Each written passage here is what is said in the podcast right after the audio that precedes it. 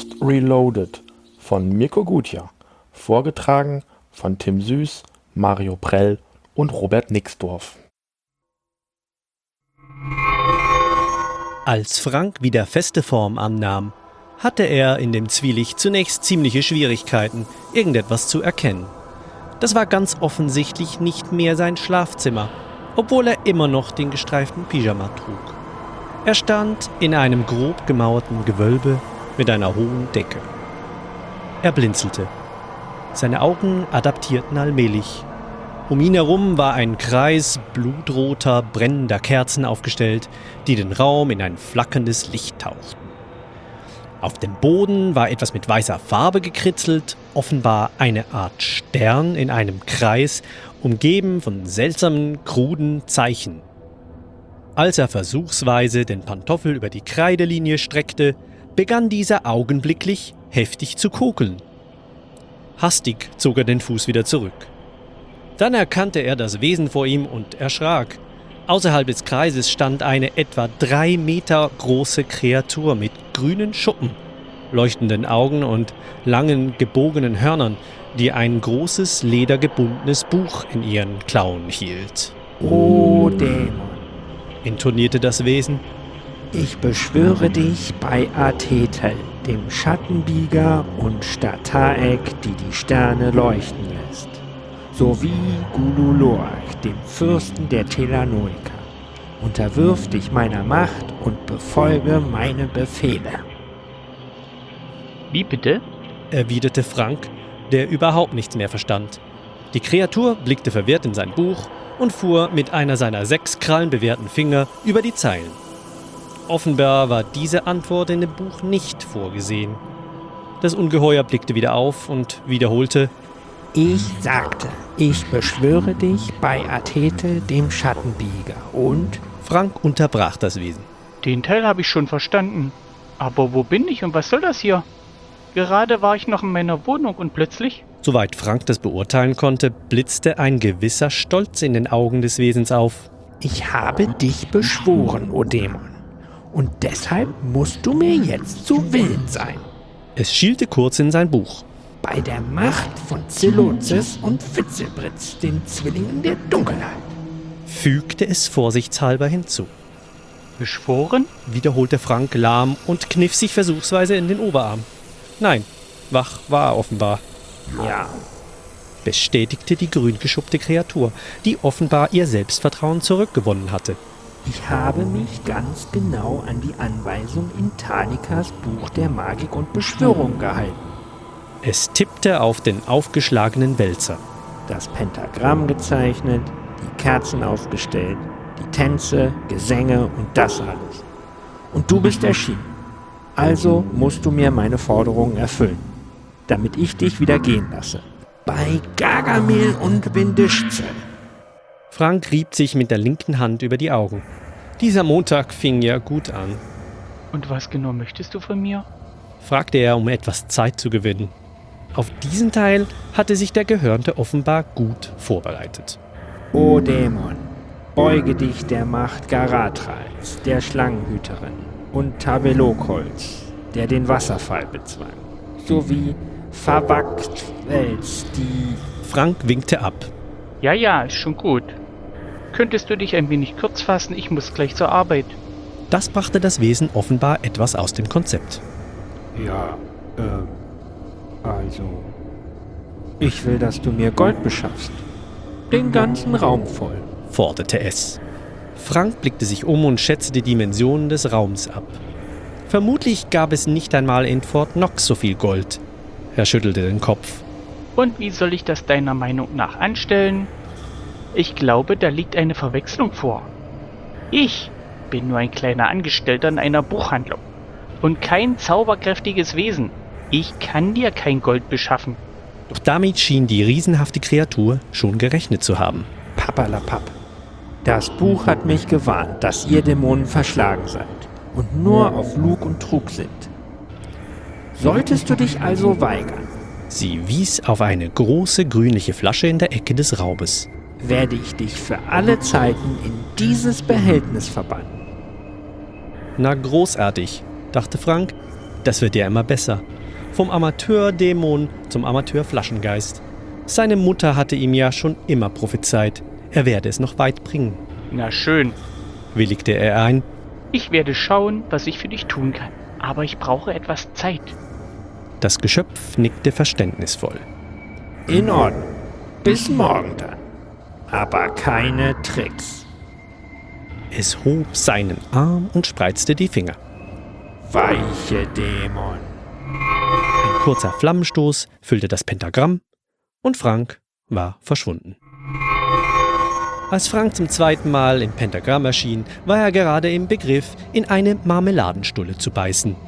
Diesmal trug er statt seines Pyjamas normale Straßenbekleidung, die vor 20 Jahren als lässig durchgegangen wäre. Das grüne Geschöpf wirkte ein wenig ungeduldig. Wo ist nun mein Gold, o Dämon? Frank ließ die Hand mit dem Boot sinken und streckte die andere Hand aus, in der er ein dickes Papierbündel hielt. Hier genau 1260 Euro. Mehr gab die Bank Dispo nicht her. Vielleicht kann ich noch mein Festgeldkonto auflösen. Das gibt dann vielleicht nochmal 2500 Euro. Nur ging das nicht auf die Schnelle. Das Wesen winkte ärgerlich ab. Was soll ich mit diesem Papierfetzen? Du sollst mir richtiges Gold besorgen. Den ganzen Raum voll. Oder du kommst in die Flasche. So wahr ich Uzil heißen. Die Kreatur war jetzt offenbar wirklich sauer auf ihn. Keine Dampfschwaden zischten aus ihren Ohren. Frank nahm zumindest an, dass das seine Ohren waren. Ich gebe dir noch eine letzte Chance. Bis morgen und nicht einen Deut länger. Die Gestalt wandte sich ab. Eine Zeit lang vernahm er nur das Geräusch des Windes, der pfeifend über die Gewölbe strich. Äh, Uzil? Meldete sich Frank kleinlaut. Ja. Donnerte der Geschuppte mit einem gefährlichen Unterton. Könntest du kurz nochmal? bat der Beschworene. Das Wesen schaute ihn kurz verwehrt an, dann fiel es auch ihm auf. Ach ja. Weiche Dämon. Danke. erwiderte Frank und verschwand. Wieder zurück in seiner Wohnung lief Frank grübelnd im Zimmer auf und ab. Zwischendurch biss er Gedanken verloren in die Marmeladenstulle. Er hatte sich ja schon fast gedacht, dass das mit dem Bargeld nicht funktionieren würde, aber ihm war auf die Schnelle auch nichts Besseres eingefallen. Nun musste ein besserer Plan her. Er kaute versonnen. Woher sollte er nur Gold bis zum nächsten Morgen herzaubern? Frank blieb wie angewurzelt stehen. Herzaubern? Schnell wischte er sich die Marmeladenkleckse vom Mund, griff zum Telefon und meldete sich mit, wie er hoffte, überzeugend leidend klingender Stimme bei seinem Arbeitgeber krank. Dann verließ er die Wohnung und nahm den Bus zur Stadtbibliothek. Er brauchte Literatur über Dämonenbeschwörungen.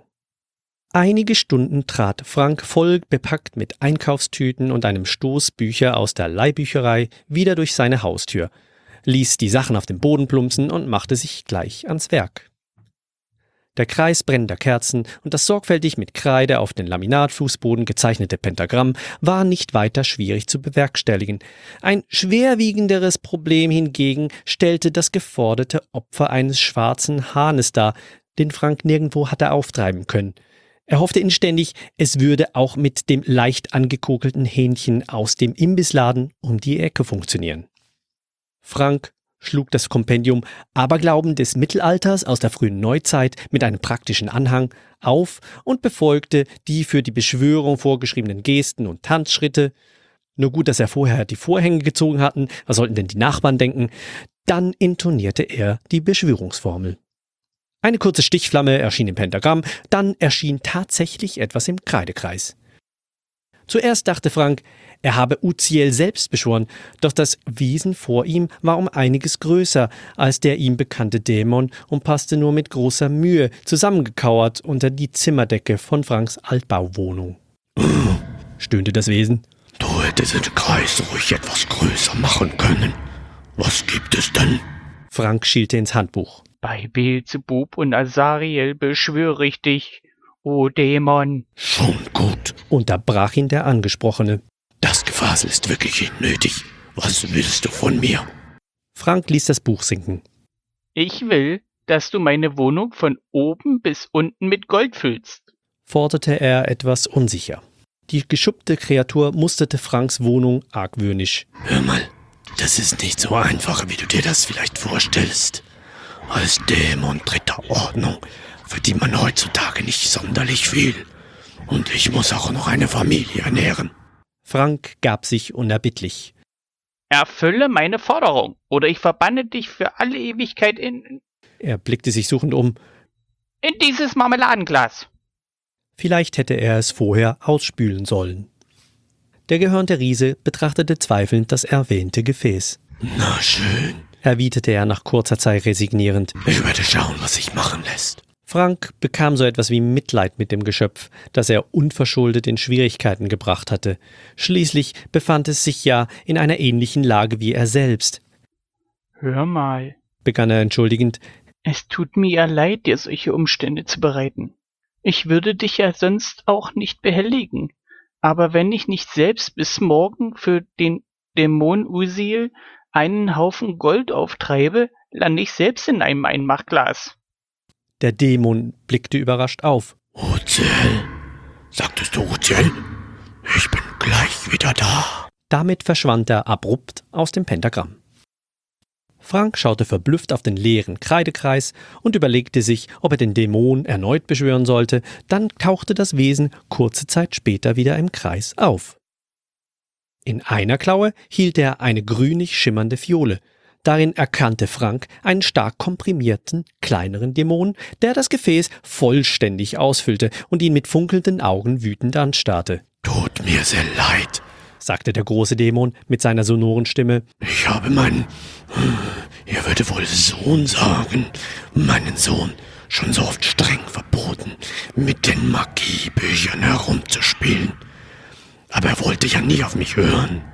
Er blickte mit strengem väterlichen Blick auf seinen in der Flasche eingeschlossenen Sohnemann. Ich hoffe, tausend Jahre Hausarrest werden ihn einmal erst davon kurieren. Er breitete entschuldigend seine Arme aus. Ich hoffe, er hat dir nicht allzu viele Unannehmlichkeiten bereitet. Frank atmete erleichtert auf, Nein, schon gut. Erwiderte er. Ich selbst habe eine kleine Nichte in dem Alter, die ständig über die Stränge schlägt. Neulich erst hat sie die Nachbarskatze. Dann verstehen wir einander ja. Unterbrach das Ungetüm seine Ausführungen. Also, nichts für ungut. Hasta la vista. Der Dämon zwinkerte Frank noch einmal freundlich zu, dann verschwand er, einen schwachen Hauch von Schwefel zurücklassend. Frank blies die Kerzen aus, schrubbte die Kreidestriche vom Fußboden und ging in die Küche, um sich pfeifend ein weiteres Marmeladenbrot zu schmieren. Das leere Marmeladenglas wusch er sorgfältig aus. Man konnte ja nie wissen.